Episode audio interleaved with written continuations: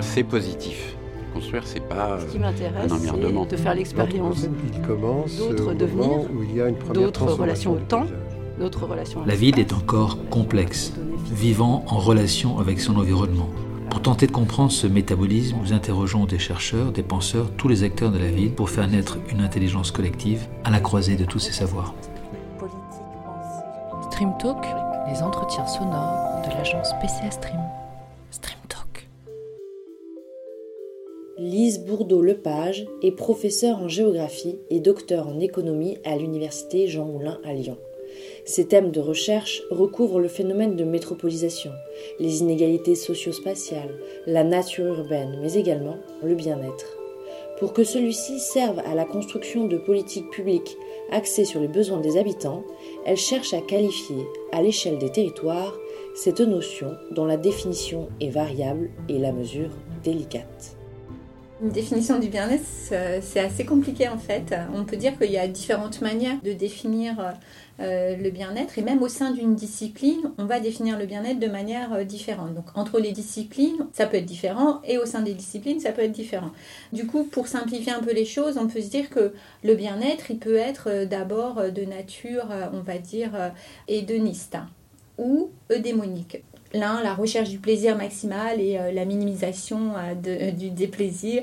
Et l'autre, finalement, euh, les individus vont se sentir euh, bien euh, s'ils connaissent une croissance euh, personnelle et ont le sentiment que leur vie a un sens. Donc ça, c'est première chose. Deuxième chose, vous savez que bah, finalement, le bien-être, il peut être subjectif ou, euh, ou objectif. Subjectif, c'est tout simplement quand les gens euh, déclarent en fait leur niveau de bien-être. Donc c'est souvent lié à, en termes de mesure, euh, quel est votre niveau de satisfaction de vie sur une échelle de 1 à 10, en sachant que 1 c'est la plus mauvaise situation et 10 euh, le, bien-être maximal. Donc là on demande aux gens de répondre à cette question.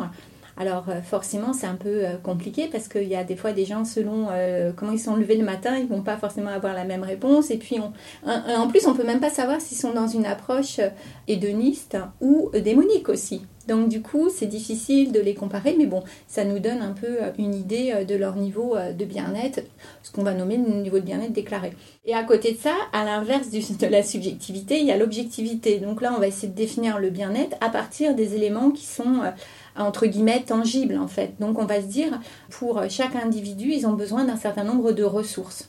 Et donc on va définir euh, ces ressources et ils doivent répondre notamment euh, finalement à la satisfaction d'un certain nombre de besoins. Et puis après, on rajoute donc une autre encore euh, possibilité de, de, de, de- distinguer euh, le bien-être, c'est évidemment euh, le bien-être, il peut être dans une approche universaliste ou contextualisée. Donc universaliste, c'est-à-dire que finalement, on a euh, des éléments qui vont être euh, les mêmes pour tous euh, les individus, quel que soit euh, leur moment de vie, euh, le lieu où ils vont vivre, leur localisation. Et euh, à l'inverse, quand on est dans une, une approche relativiste, contextualisée, finalement, que certains nomment géographique aussi, euh, ça serait, on va prendre en compte le contexte géographique et culturel. C'est-à-dire qu'on pourrait avoir une approche euh, du bien-être normatif en appliquant dessus euh, une contextualisation. C'est-à-dire que les éléments de bien-être, par exemple, pour les Français, ne seraient pas les mêmes que pour les habitants d'Afrique de l'Ouest. Je dis ça, voilà, je dis rien, mais voilà, un, un peu ça l'idée. Évidemment euh, une définition euh, du bien-être, mais ce n'est pas vraiment la définition qui m'intéresse. C'est comment on fait avec ce, foisonnement euh, de conception du bien-être pour s'y retrouver et, le mesurer. Et donc du coup, moi, ce que je propose, c'est de croiser en fait les différentes approches. Mais on y reviendra. Pour moi, enfin, je considère que le bien-être d'un individu, c'est une combinaison subtile entre ses aspirations et ce que lui offre son espace de vie, sachant que son espace de vie influence ses aspirations. Et donc là, c'est peut-être la géographe euh, qui parle, Euh, c'est-à-dire que je me dis finalement le lieu dans lequel je vis ou les lieux dans lesquels j'ai vécu ont eu une influence sur mes aspirations, jouent dessus. Donc ça, c'est euh, déjà le fait que moi, je vais m'intéresser aux éléments territoriaux qui sont euh, potentiellement constitutifs du bien-être de tout individu. Vous êtes à l'origine d'un rapport qui s'appelle Évaluer le bien-être sur un territoire, comprendre pour agir sur les facteurs d'attractivité territoriaux, qui se constitue comme un petit guide méthodologique euh, à destination des élus ou des pouvoirs publics pour qu'ils tiennent en compte les besoins de l'individu, de l'homme, et qu'ils le remettent au cœur d'une politique euh, d'aménagement du territoire, en gros. C'est exactement ça, c'est exactement ça. Alors vous dites que euh, la mesure du bien-être est un élément du diagnostic du territoire, et là j'aimerais vous poser une première question, c'est-à-dire que c'est une manière de faire un diagnostic territorial au même titre que euh, euh, une cartographie des équipements, des éléments naturels, une carte de, pays, de grand paysage, etc.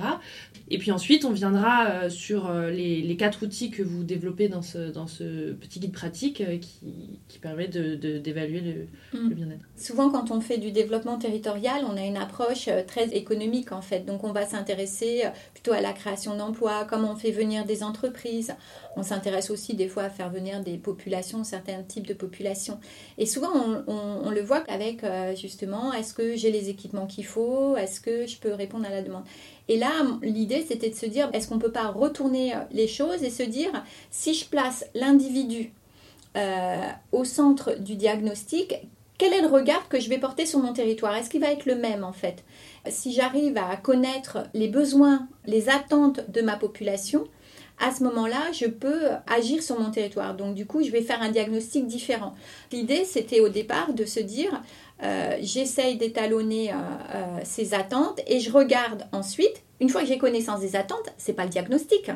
C'est juste une partie. Parce que les gens nous disent, ben voilà, moi pour être bien euh, sur euh, mon territoire, j'ai besoin d'un accès euh, aux espaces verts, j'ai besoin d'avoir des lieux de rencontre, des restaurants, ou alors ce qui ressort aussi, un niveau de sécurité des biens et des personnes qui soit conséquent. Donc ça, c'est ce que disent les gens. Mais après, en fait, ce qui est intéressant dans le processus, c'est se demander si ce que déclarent les gens comme étant nécessaire pour eux, est-ce que c'est présent ou absent sur le territoire. Donc si c'est présent, bon, ben voilà, le diagnostic, ça veut dire que ça peut être un atout et je peux peut-être m'appuyer là-dessus pour euh, faire du développement territorial, du coup, ou me dire, ben, finalement, la population habitante, c'est celle qui pourrait être la cible si je peux venir des gens. Ça dépend évidemment de euh, pourquoi on fait un diagnostic territorial, en fait. Euh, et puis par contre, si c'est absent, ben, ça va me permettre de connaître ce que je dois faire pour améliorer la situation des, personnes euh, qui sont présentes.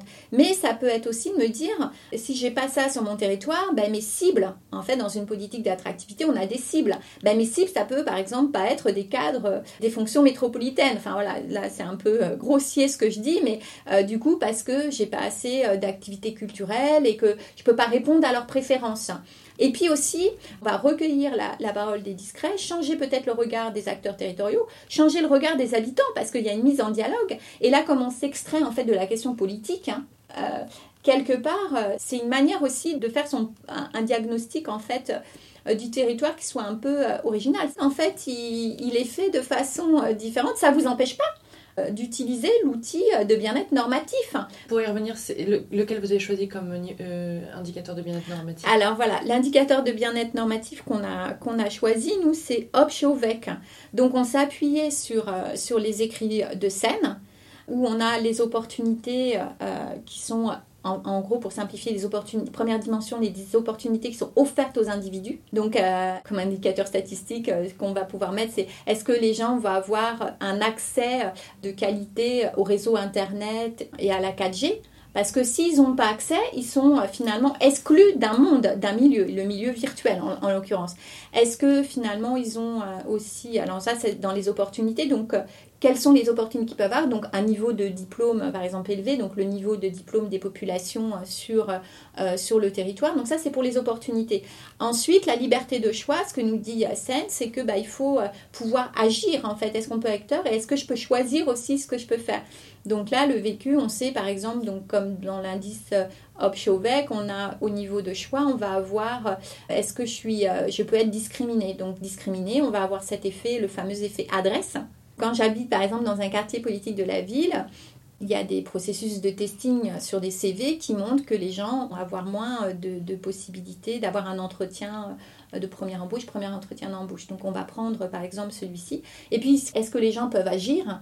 Bah, Finalement, s'ils n'ont pas le droit de vote, ils peuvent pas non plus agir. Donc ça c'est pour la dimension chaude. Revenir sur chaque indicateur. Et la dernière, c'est vécu, donc c'est le plus classique. Ça va être le, revenu médian euh, sur la commune. Euh, et puis, euh, est-ce que les gens, ils ont accès à des services de proximité? Voilà, et à quelle distance? Donc, Hop Chauvec, qui est normatif, évidemment, on utilise les travaux de scène, mais du coup, on ne prend pas la matrice de valeur et de Parce que aller la transformer en indicateur géolocalisé, c'est pas possible. Donc, il nous manque quand même un petit bout de l'analyse de scène. Euh, mais ça nous permet quand même de voir des choses et sur les territoires sur lesquels on a pu euh, euh, mettre en place Optiovec, on voit quand même qu'il y a des différences et que le niveau de bien-être dans certaines communes diminue parce que les opportunités sont faibles ou alors parce que la liberté de choix est faible. Voilà. Donc ça nous met, ça nous fait un diagnostic, on va dire, à, froid en fait. D'accord, donc ça c'est vraiment des données plutôt objectives, mesurables, avec un algorithme qui est capable de, de de digérer une espèce de données et vous sortir une cartographie avec Exactement. des poches. Et voilà. après derrière on peut faire euh, oui de mm. de l'analyse euh, de, de, de l'analyse euh, de données spatialisées. Donc ça c'est un peu votre carte de fond. Voilà. Vous allez rajouter une autre carte qui est beaucoup plus subjective. Grâce aux paroles habitantes que vous allez recueillir comment vous organisez des réunions ou c'est individuel c'est collectif ça se passe comment ah oui bah, justement c'est toute la question c'est que donc pour euh, pour, pour en fait euh, avoir euh, cette analyse auprès des, des, personnes, on a, on a créé trois outils. Donc le premier outil que j'ai créé, il s'appelle Telmi en 2015. Donc c'est un jeu de cartes de 32 cartes.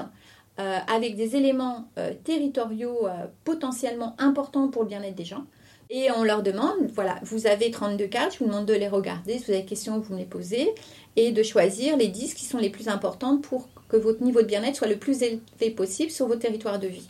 Une fois qu'ils en ont pris 10, on leur demande de hiérarchiser ces cartes, de la plus importante à la moins importante. Et ensuite, parce que c'est toujours la question, hein, souvent le, chercheur, il pondère euh, les, variables qu'on lui donne, donc les, entre guillemets les cartes.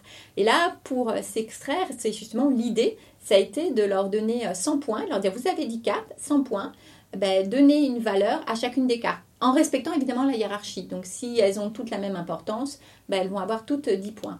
Et ça nous permet de voir que les aménités naturelles sont les cartes qui remportent le plus de points, quels que soient euh, finalement euh, nos territoires euh, enquêtés. Une fois qu'on a fait ça, on pose un certain nombre de questions aux personnes. On va leur demander quel est leur niveau de satisfaction de vie ces derniers temps aussi. Donc du coup, on aura aussi cette donnée. Donc, troisième grille de lecture. Voilà, la troisième grille de lecture. Et alors du coup, vous avez été sollicité par la mairie de Lyon pour établir un baromètre du bien-être.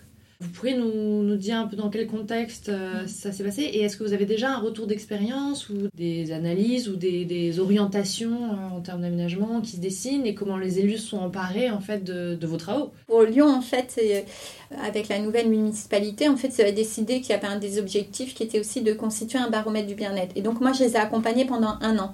Ils étaient au courant euh, de l'outil Telmi, puisqu'il avait été créé en 2015. Euh, du coup, ils sont venus à moi pour me dire est-ce que euh, vous pourriez nous accompagner? Donc, avant, il a fallu quand même que je leur montre quels étaient les outils dont je disposais.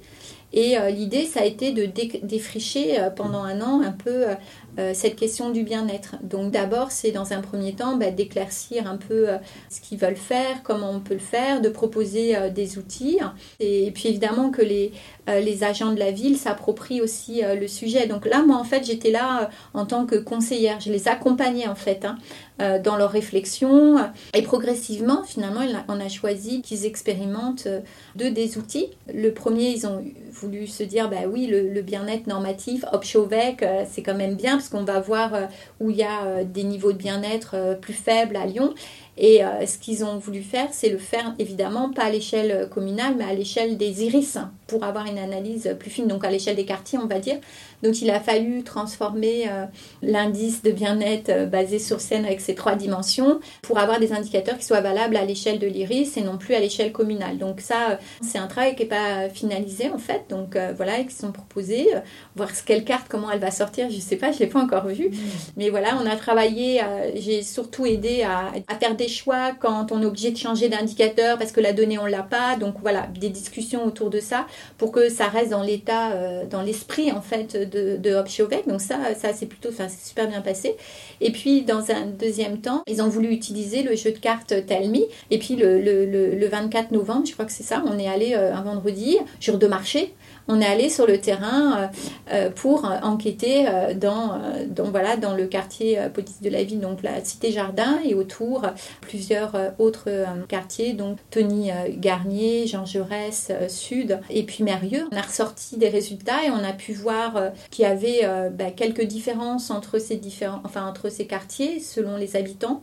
Euh, mais que euh, globalement, euh, ce que j'ai pu ressortir, ce que j'ai pu, oui, noter, c'est que bah, déjà les, agents de la ville trouvaient bah, que c'était ludique, qu'ils avaient une parole avec les habitants, qu'ils avaient pu enclencher, qu'ils avaient peut-être un petit peu une nouvelle vision du territoire, qu'ils pensaient pas que les gens dans ce quartier-là pouvaient être aussi bien. En fait, voilà, donc ça les a un peu rassurés. Et puis les gens, c'est ce qu'on se disait tout à l'heure, un des premiers éléments de bien-être pour eux, euh, c'est euh, le fait d'avoir des espaces verts à côté de chez eux, d'être en contact avec la nature. Donc ils le déclarent. Vous dites espace vert, ce qui veut tout et rien dire, c'est-à-dire ah que ça bah peut être une pelouse bien tondue, euh, comme ça peut être une friche urbaine, comme ça peut être un bois avec des jeux, comme ça peut être voilà. Donc il n'y a pas de qualificatif de la nature là. C'est-à-dire que. Alors là, non, en fait, voilà, tout à fait. Et justement, vous avez raison. En Quelle fait, est cette nature dont ils parlent? Alors, du coup, on leur demandait qu'est-ce que c'était que leur nature. Donc, c'était fait exprès. Quand on leur demandait finalement qu'est-ce qu'ils entendaient par nature et qu'on relève en fait des éléments, on s'aperçoit que cette nature, elle était liée à des éléments qui peuvent être épars. Euh, éparses en fait euh, à travers, euh, à travers l'espace urbain. C'est aussi pour une grosse partie 25% les arbres. et puis évidemment ces fameux parcs et jardins. Et c'est bien pour ça que si on est conscient de ça, placer l'humain au cœur du processus, normalement ça marche, puisque l'humain il se préoccupe, il en a besoin mais est-ce que c'est une vision trop optimiste? Donc c'est ce que j'ai nommé moi l'homocalitus en 2011. On a sorti un article avec Antoine euh, Bailly qui disait que finalement on avait peut-être l'émergence euh, d'un homocalitus en référence à l'homo economicus, mais c'est un individu qui va chercher à maximiser son bien-être matériel et immatériel, mais qui va faire de la satisfaction de son désir de nature et de la préservation de son environnement un élément de son bien-être.